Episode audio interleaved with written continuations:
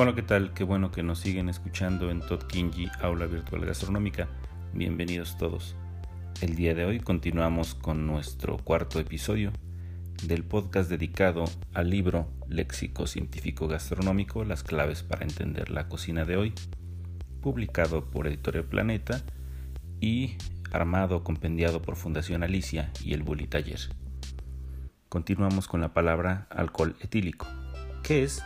Es un producto orgánico del grupo de los alcoholes. También se denomina etanol, sobre todo en el ámbito científico. ¿De dónde proviene o cómo se obtiene? Se obtiene por la destilación a partir de la fermentación de azúcares. Presentación, producto líquido. Informaciones adicionales.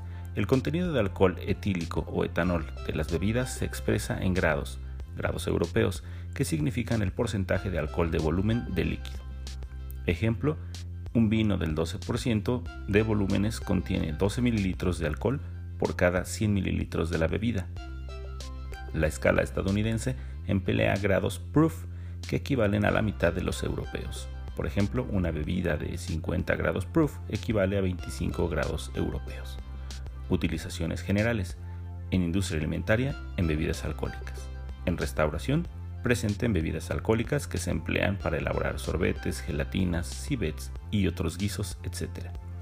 También se aprovechan sus propiedades anticongelantes. Alcoholes. ¿Qué son? Científicamente son productos formados por cadenas de carbonos en las que el elemento característico es el grupo hidróxilo, parte de una molécula orgánica formada por oxígeno y un hidrógeno. Gastronómicamente hablando, es el nombre asociado a ciertos aguardientes. Informaciones adicionales. En el mundo alimentario pertenecen a este grupo el alcohol etílico o etanol, denominado comúnmente como alcohol, grupo de polioles o edulcorantes calóricos, la glicerina que se combina con los ácidos grasos dando glicéridos constituyentes por su parte de los lípidos, y fuera del mundo alimentario destaca el alcohol metílico o alcohol de quemar, que al ser más barato que el etílico se ha utilizado fraudulentamente para elaborar con él bebidas alcohólicas. Alcoholímetro, ¿qué es? Es un utensilio que determina el grado de alcohol de un líquido. ¿Cómo funciona? Existen diferentes tipos. El más empleado es la adaptación de un densímetro.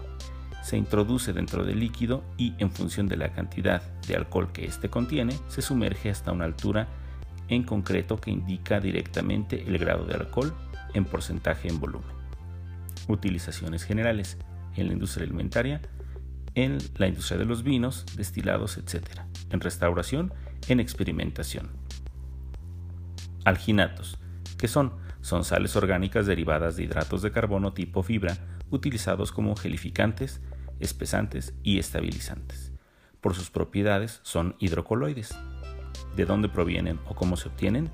Se extraen de algas pardas, Macrocystis, Fucus y Laminaria ascophyllum que se encuentran en mares y océanos de aguas frías y se obtienen mediante tratamientos físico-químicos.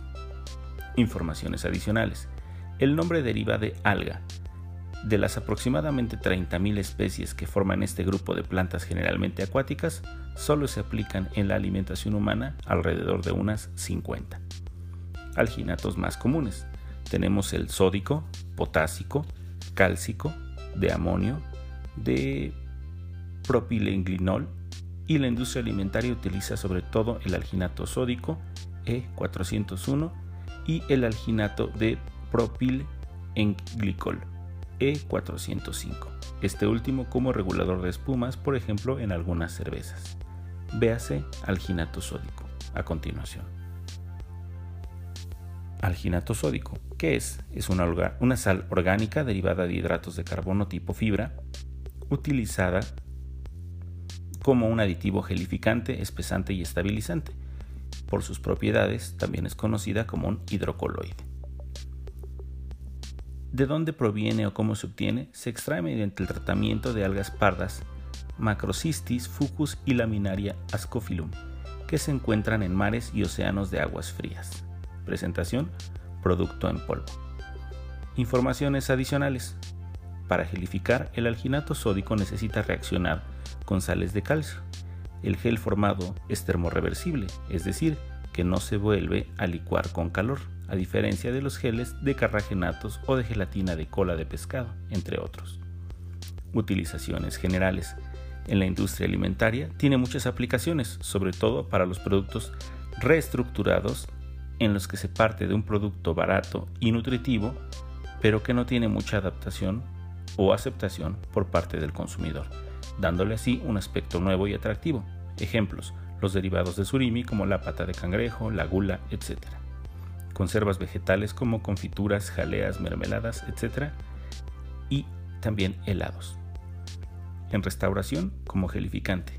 Su capacidad de gelificar en presencia de sales de calcio ha desarrollado una técnica culinaria de gelificación externa ideada por el restaurante El Bulli en 2003, que se conoce con el nombre de esferificación. Dosis y modo de empleo. Dosificación máxima tolerada. Excepto en mermeladas, jaleas y confituras, es de 10 gramos sobre kilogramo. Dosificación básica en cocina. La esferificación básica o directa se trabaja con proporciones de alginato en el producto del 0,4 al 0,7% y con un baño de cloruro de calcio de 0,5 al 1%.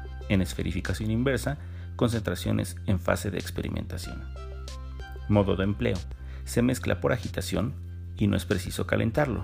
Si se realiza una agitación fuerte, coge o toma aire que pierde al dejarlo reposar, por esto es una actividad recomendable.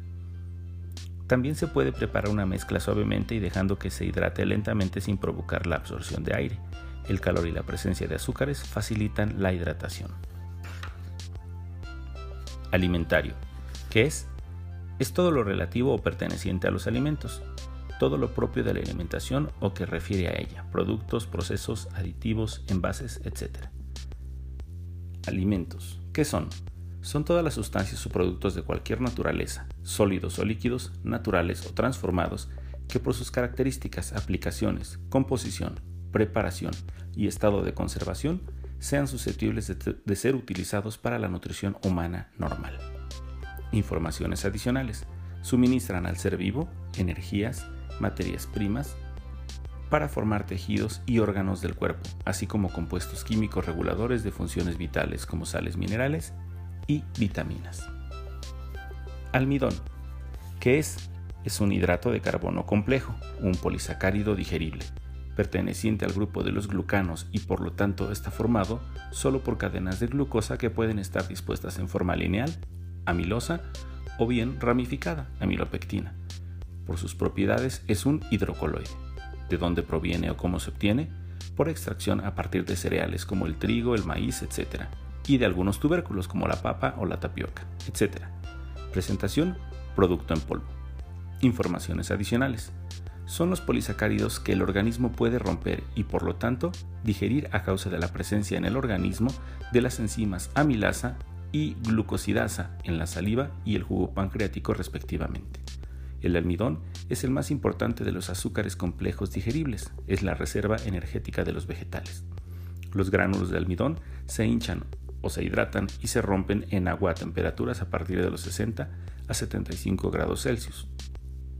En algunos países, si el producto procede de los cereales recibe el nombre, por ejemplo, almidón en castellano, y si procede de tubérculos, otro, fécula, pero es el mismo compuesto. Las proporciones de amilosa y amilopectina dependen del alimento y determinan sus propiedades. La amilosa hace predominar la formación gelificada y la amilopectina espesa el alimento hacia una mayor viscosidad. Por ejemplo, si cocinamos arroz con una proporción de menos del 20% en miel amilosa, resulta pegajoso, sobre todo si se ha cocinado demasiado, ya que se ha roto el almidón, muy apropiado para elaborar, elaborar sushi. La abundancia del ramificado hace muy viscoso el alimento elaborado, produce espesamiento. Por ejemplo, con tapioca o en un caso más extremo con waxy, podemos espesar con poca cantidad de producto. Los almidones naturales tienen algunos inconvenientes, por ejemplo, formación de grumos en disolución. Por ello se han desarrollado algunos almidones modificados. Por ejemplo, el tratamiento con ácidos produce un almidón modificado que tiene gran utilidad en la confitería para la elaboración de caramelos de goma. Los almidones modificados son aditivos, por ejemplo, el E1404 o el almidón oxidado, de los cuales hablaremos en el próximo episodio. Muchas gracias por escucharnos y no olviden seguirnos en nuestras redes sociales, Facebook, Twitter e Instagram. Saludos.